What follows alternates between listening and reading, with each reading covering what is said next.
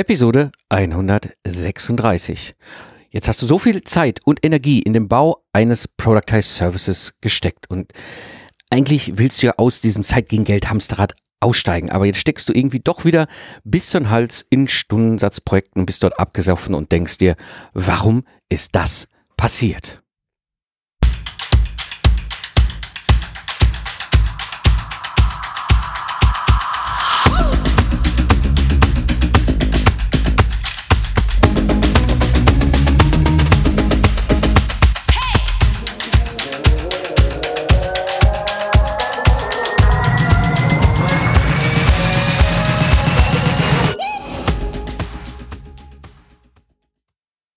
Herzlich willkommen beim Digital Game Changer, der Podcast für Freiberufler und Selbstständige, die nach zeitlicher und finanzieller Freiheit streben.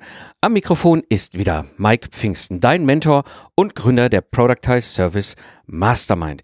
Ich gebe dir all mein Wissen und meine Erfahrungen und zeige dir, wie du aus dem Zeitgegengeld Hamsterrad aussteigen, selbstbestimmter arbeiten und mehr Freiheit erreichen kannst. In der heutigen Episode wirst du erfahren, was die fünf häufigsten Gründe sind, warum ein Productized Service scheitert und was du dagegen tun kannst.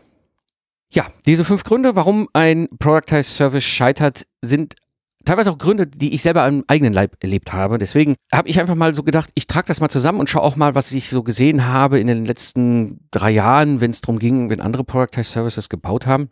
Und kommen wir mal so zu dem ersten Grund. Zurückfallen in die alte Zeit gegen Geld. Gewohnheit. Also, was ist die Situation? So, du hast jetzt deinen ersten Productized Service entwickelt und jetzt hast du auch so die ersten Kundenaufträge geholt.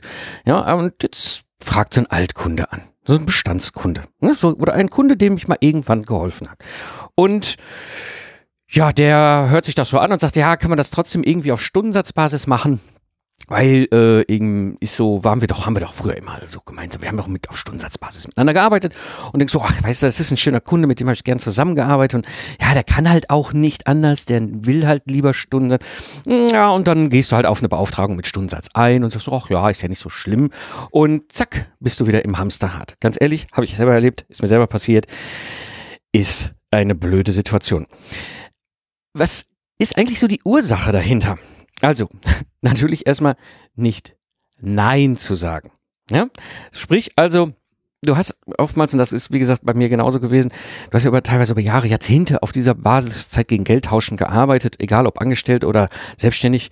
Und ähm, naja, es ist halt ein unbewusster Reflex, der ist dann plötzlich immer wieder da. Wir waren das ja so gewohnt und das ist ja früher auch immer so gelaufen und äh, ja, dann wenn es sich so gewohnt anfühlt, macht man es halt auch und denkt gar nicht so drüber nach und geht gar nicht mal so den Schritt zurück, so will ich das eigentlich noch, sondern ach ja, komm, so schlimm kann es nicht sein. Das ist oftmals so diese Ursache. Die Frage ist natürlich, mh, hm, was ist die Lösung? Wie kann man das im Vorfeld vermeiden? Ja? Also, das eine ist, und das ist etwas, was uns ganz bewusst sein muss, ein Productized Service aufzubauen, das ist ein Marathon. Ja? Es ist nicht so, dass du ein Product as Service in die Welt bringst, dann macht's Klick und dann ab dem Tag ist alles noch erfolgreich, Sonnenschein, ja, und die Engel singen, sondern es ist eben ein langer Lauf und es ist definitiv keine Methode, wie du schnell reich wirst. Es ist etwas, was ein Weg ist, der am Ende dazu führt, dass du diese zeitliche und finanzielle Freiheit hast, dass du selbstbestimmter arbeiten kannst. Aber diesen Weg zu gehen bedeutet, du musst viele kleine Schritte machen. Ja? Und in diesen kleinen, vielen kleinen Schritten dahin ist es wichtig, dass du dich selbst schützt, dass du dich selber davor schützt, in dieses alte Verhaltensmuster zurückzufallen, dieses gewohnte Muster.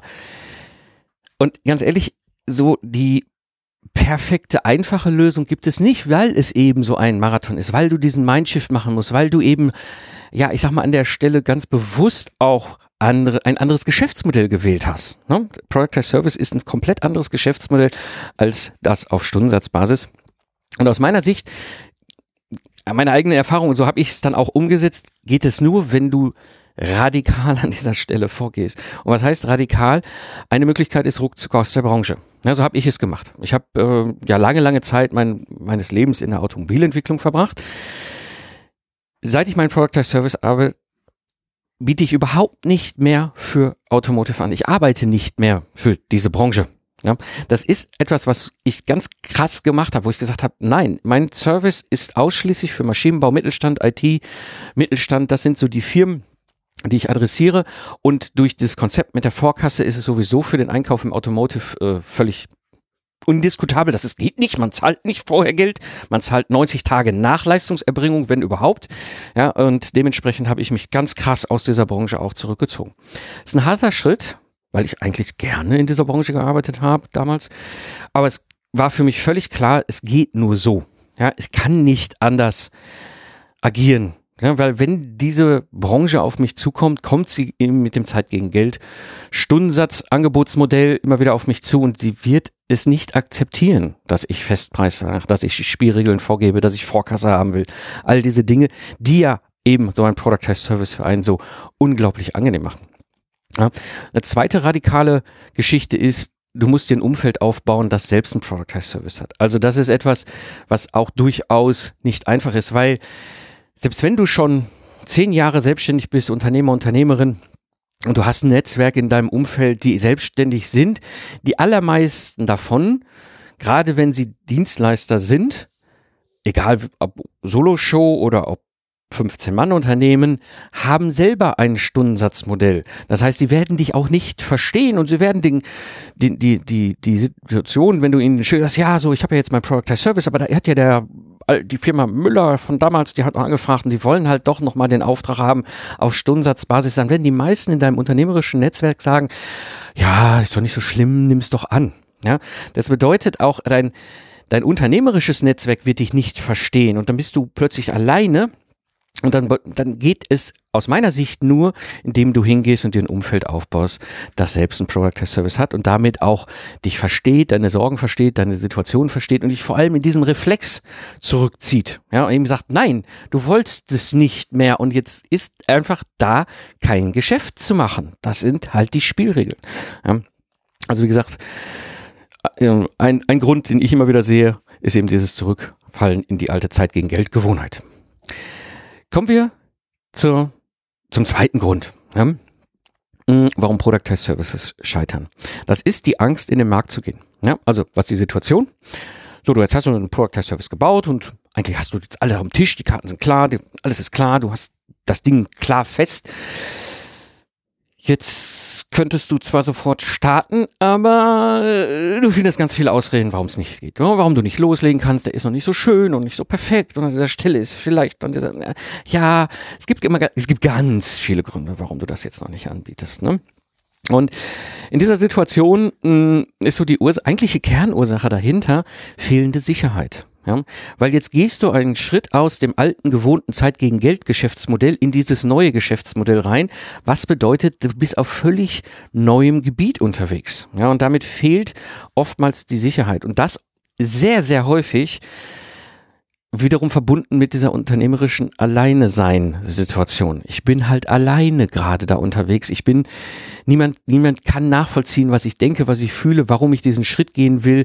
Ja, äh, du, du hast dieses, dieses, das ist, das ist eine ganz krasse Ursache, warum, warum du dann da diese, die, der Choice mit diesem, mit diesem neuen Angebot, mit dem neuen Product Service, mit dem neuen Geschäftsmodell in die Welt zu gehen.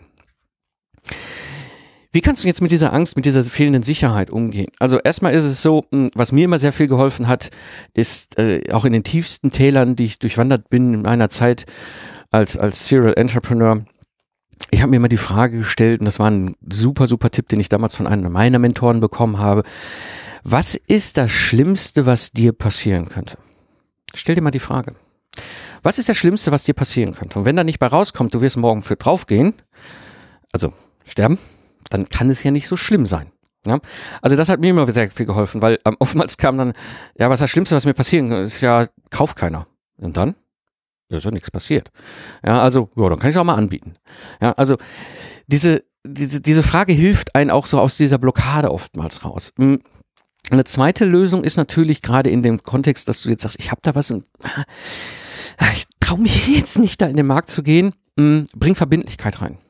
Ja, das heißt, du committest dich gegenüber anderen Menschen. Ja, dass du sagst, bis in vier Wochen habe ich den ersten Kunden angesprochen oder die ersten zehn Kunden angesprochen und ich habe den ersten Auftrag geholt. Ja, und dann bist du plötzlich in Zugzwang, weil du hast das einem anderen, dich, dich gegenüber einem anderen Menschen dazu committed. Also der wird dich fragen, vier Wochen so und, wie ist gelaufen? Und wenn du dann sagst, so, oh, ich habe die Hände in die Hosentasche gesteckt und habe gesagt, so, oh, ich weiß nicht und außerdem ist es auch immer nicht so schön beim Product Test Service, ja, dann kann dir diese Person halt auch zu Recht die Ohren lang ziehen. Und dafür haben wir natürlich als Mensch Respekt und dann machen wir es dann halt doch. Ne? Also dann gehen wir los. Ja, also dieses Verbindlichkeit reinbringen.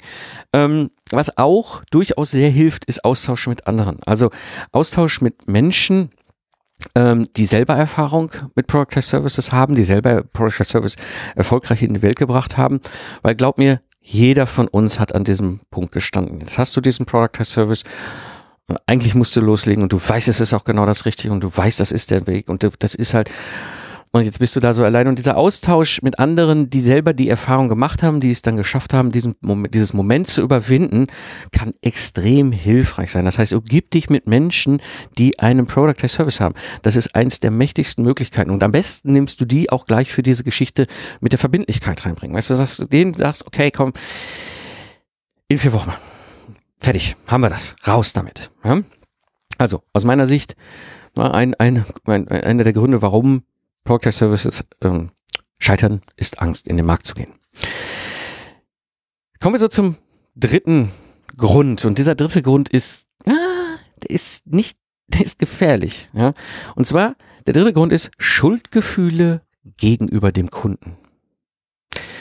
Die Situation, so, du hast jetzt einen Product Service, den verkaufst du auch ganz erfolgreich und jetzt stellt sich so mit der Zeit das Gefühl ein, so, du bekommst eine ganze Menge Geld für eigentlich ganz wenig Arbeit.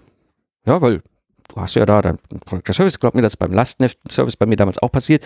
Ja, ich habe jetzt diesen Lastenheft-Service, innerhalb von zwei Wochen habe ich den damals halt ein Lastenheft äh, erstellt und übergeben und alle waren glücklich und der Kunde war auch total happy und total glücklich und ich saß auf meiner Seite denke, verdammt nochmal, die haben 12.500 Euro dafür bezahlt und ich auf meiner Seite habe ja nicht mehr wirklich viel gearbeitet, im Vergleich zu früher vor allem, ja. Ähm, dann kommen Schuldgefühle hoch. Das ist so. Ja, dann ja, ist es so okay, dass ich dem Kunden so viel Geld dafür abnehme und oder dass ich so wenig dafür arbeite, dass ich so viel Geld bekomme. Und ähm, was dann manchmal so ganz verrückterweise auch noch passiert ist, so jetzt kommt so die kleine Stimme im Kopf hoch und schreit wieder nach Zeit gegen Geld tauschen. Ja, das war doch, geht doch wieder hin. Ja, so.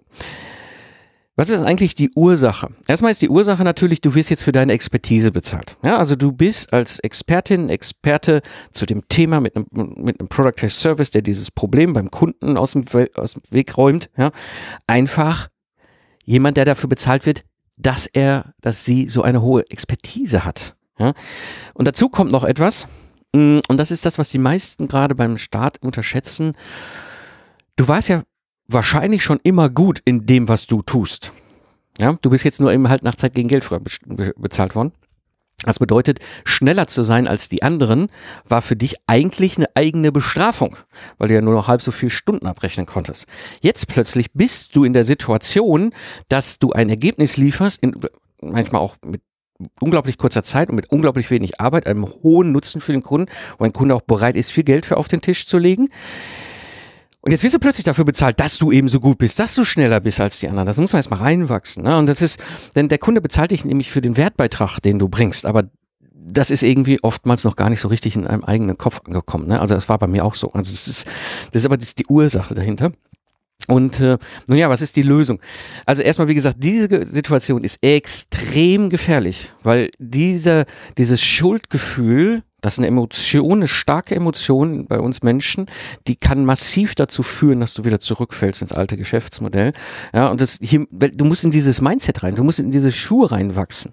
Ja, das ist nicht so, so klack, ich habe einen Product Service und dann macht es nochmal klack im Kopf und hey, mache ich schon seit zehn Jahren Product Service. Ne? Also nein, das ist, du musst in dieses Mindset reinwachsen und ähm, je nachdem, das ist meine Erfahrung bei mir, aber auch bei den, bei den anderen, die ich sehe, die einen Product Service in die Welt gebracht haben. Äh, das kann teilweise bis zu Monaten brauchen, bis dieser Switch im Kopf überhaupt da gewesen ist. Bis wirklich diese, die sich dieses alte Hamsterrad mal so verflüchtigt hat und wirklich angekommen ist so, hey, ich werde dafür bezahlt, dass ich Profi bin und dass ich eben so schnell bin, ja, weil ich so gut bin in dem, was ich tue für den Kunden. Ja. Und äh, ja, was halt, was, was, was am meisten aus meiner Erfahrung hier hilft, ist echt auch wieder, auch wieder dieses Thema Gruppe mit Gleichgesinnten, also anderen Menschen, die ebenfalls einen Product Test Service haben die dich verstehen, ja, auch an der Stelle wieder, ne, kann das dir helfen. Oder auch Mentor. Bei mir waren es Mentoren, die mir geholfen haben, da eben nicht zurückzufallen in die Zeit gegen Geldgeschichte, ja, weil diese Schuldgefühle kommen. Ähm, ja, das ist so der Grund Nummer drei, Schuldgefühle gegenüber den Kunden. Und jetzt kommt der Grund Nummer vier und der ist ähnlich gelagert, das ist Schuldgefühle gegenüber dem Umfeld. Hm. Die Situation, der du hast jetzt diesen Product Service gebaut und das Geschäft brummt, ja, die Kunden finden es super, kriegen schnell äh, äh, Problem gelöst, zahlen gerne auch gut Geld dafür. Ja, du arbeitest ja nicht mehr dann so viel wie früher. Ähm, und scheinst ja auch irgendwie trotzdem viel Geld zu bekommen. Ja, und äh,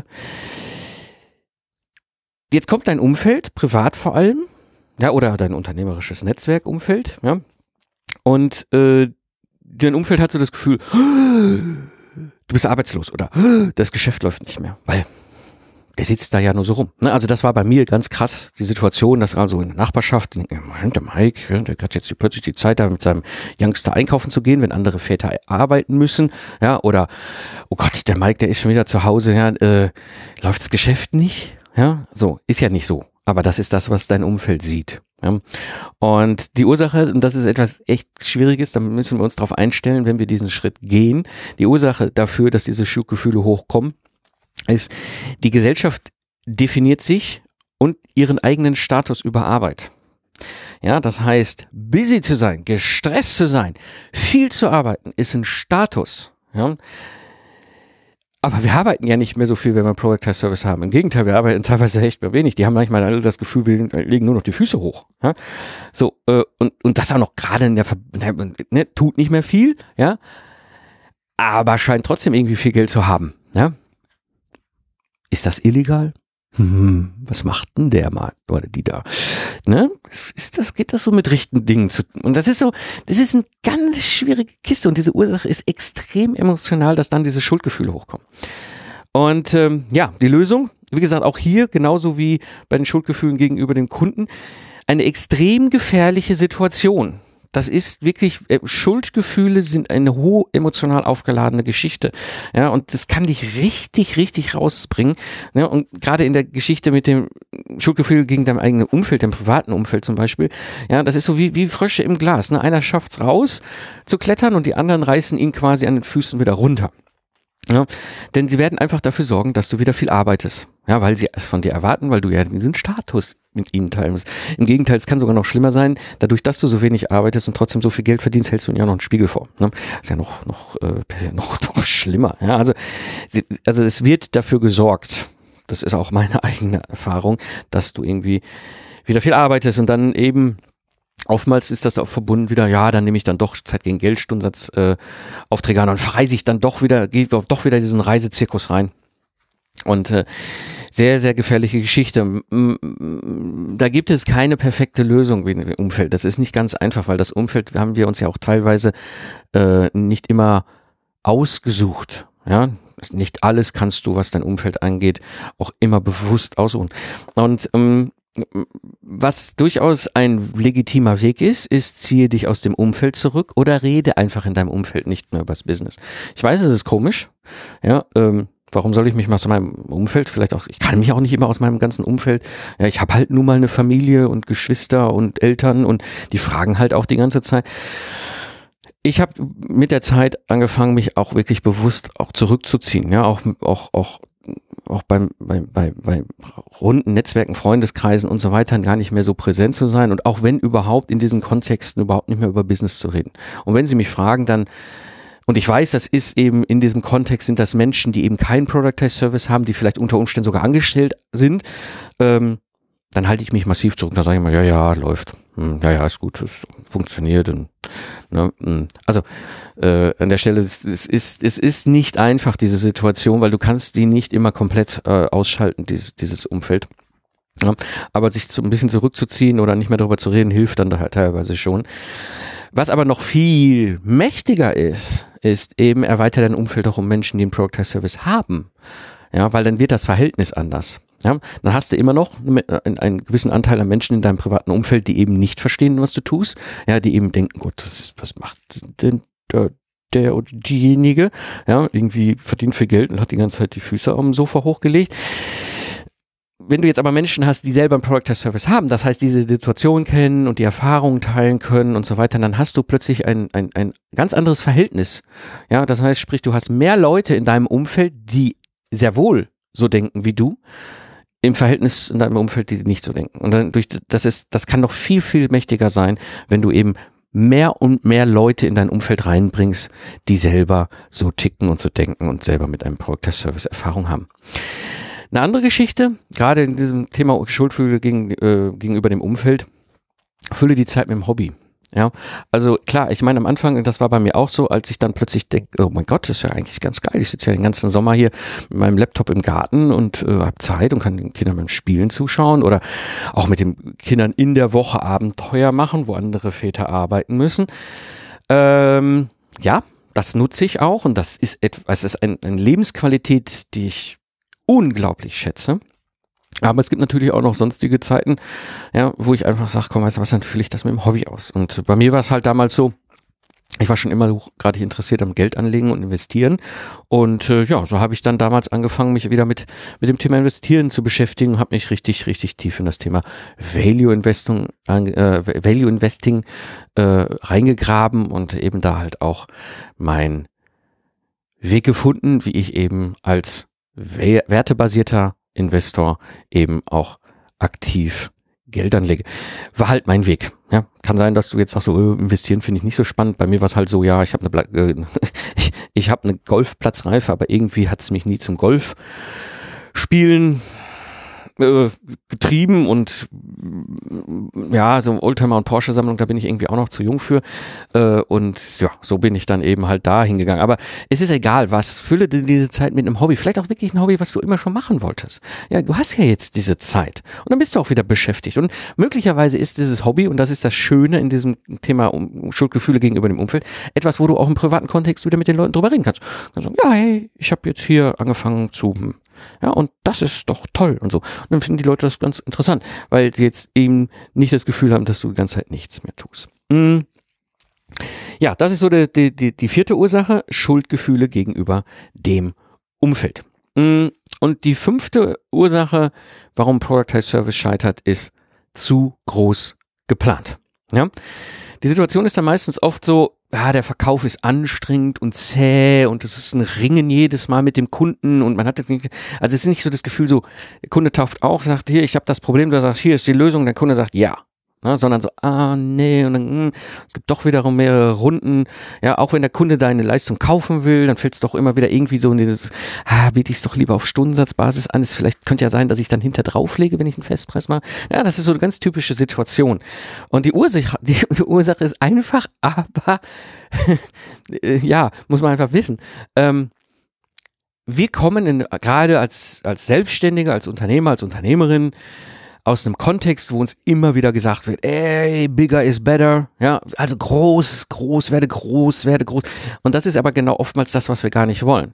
Ja, ich bin ja einen ganz anderen Weg gegangen. Ich habe gesagt, eigentlich ist diese, dieses Runterreduzieren von 15 Mitarbeitern und damals vier Gesellschaften auf Mike die Solo Show mit den Lastenheften der viel bessere Weg gewesen ist.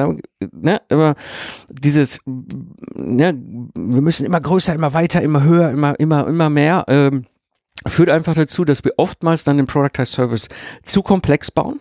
Dann bauen wir einen ganz komplexen, großen Service, ne? so über pff, drei Monate. Ja? Ähm, da, damit verbunden, sage ich gerade, ne? zu lang. Ja? Nicht nur zu komplex, sondern auch zu lang. Ja? Und es kann auch eine Ursache sein, das muss nicht immer sein, aber es ist durchaus möglich, Angst vor der Nische. Ja, wirklich, wenn ich jetzt, ah, ich gehe jetzt in diese Nische rein und dann bin ich ja da so irgendwie, vielleicht habe ich dann nur zehn Kunden im Jahr.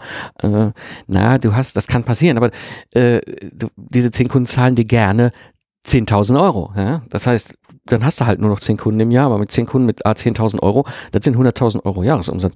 Um zehn Kunden am Land zu ziehen, glaube ich, das schaffst du. Also es kann eine Ursache sein, ne? also auch die Angst, in die Nische zu gehen. Aber oftmals ist es dieses Bigger is bigger, wir machen es komplexer und komplex ist cool und dann lang und uh, so. Wie kannst du damit umgehen? Wie kannst du, wenn du diese Situation hast, dass du denkst, das, ne, das ist alles so anstrengend und irgendwie könnte ja sein, dass ich drauflege, Ich habe einen ganz einfachen Tipp, den ich auch als Systemingenieur früher immer gerne genutzt habe, wenn wir komplexe Systemarchitekturen entwickelt haben. Irgendwann merken so, oh, das ist so sperrig, das kriegen wir nicht mehr gehandelt.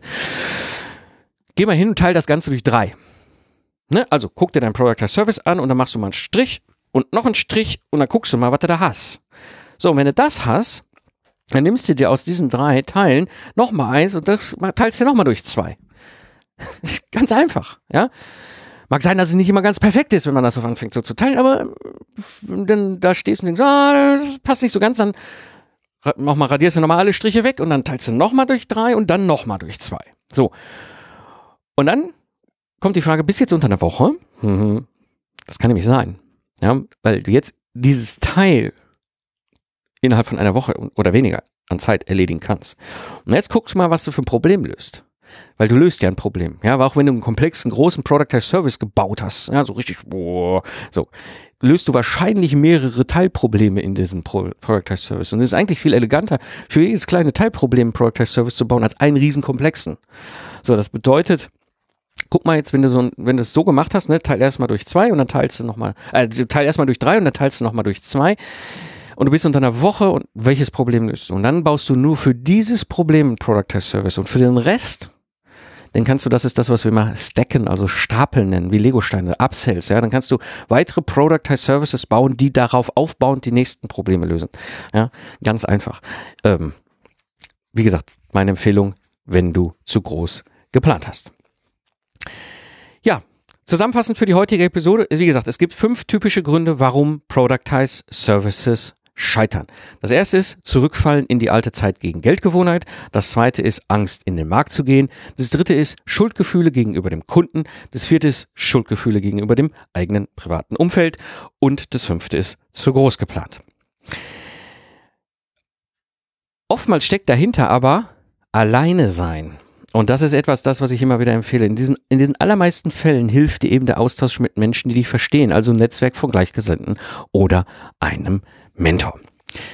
Ja, nicht immer ist es alles möglich, hier an Themen in dem Podcast so auf der Tonspur äh, rüberzubringen. Deswegen ist es manchmal echt hilfreicher, so ein Bild vor Augen zu haben, mir direkt Fragen zu stellen. Deswegen, ich organisiere immer mal wieder auch offene Q&A-Webinare. Das heißt, ich zeige da live Dinge äh, auf dem Bild hier auf meinem Whiteboard, hier in meinem Büro ja, geh auf Fragen ein äh, und äh, gebe dir Antworten. Und wenn du Bock hast darauf, wenn dich das interessiert, ganz einfach, gehe auf mikepfingsten.de, trag dich in meine E-Mail-Liste ein und so verpasst du kein wichtiges Update und hältst den vollen Mehrwert wie der Rest der Hörer-Community. Das war die heutige Episode. Ich bin Mike Pfingsten und ich danke dir fürs Zuhören. Lach viel und hab viel Spaß, was auch immer du gerade machst. Und sage ich Tschüss und bis zum nächsten Mal, wenn ich als Mentor zurück bin im Pilotensitz, damit sich dein Wunsch nach Freiheit und Selbstbestimmtheit erfüllt.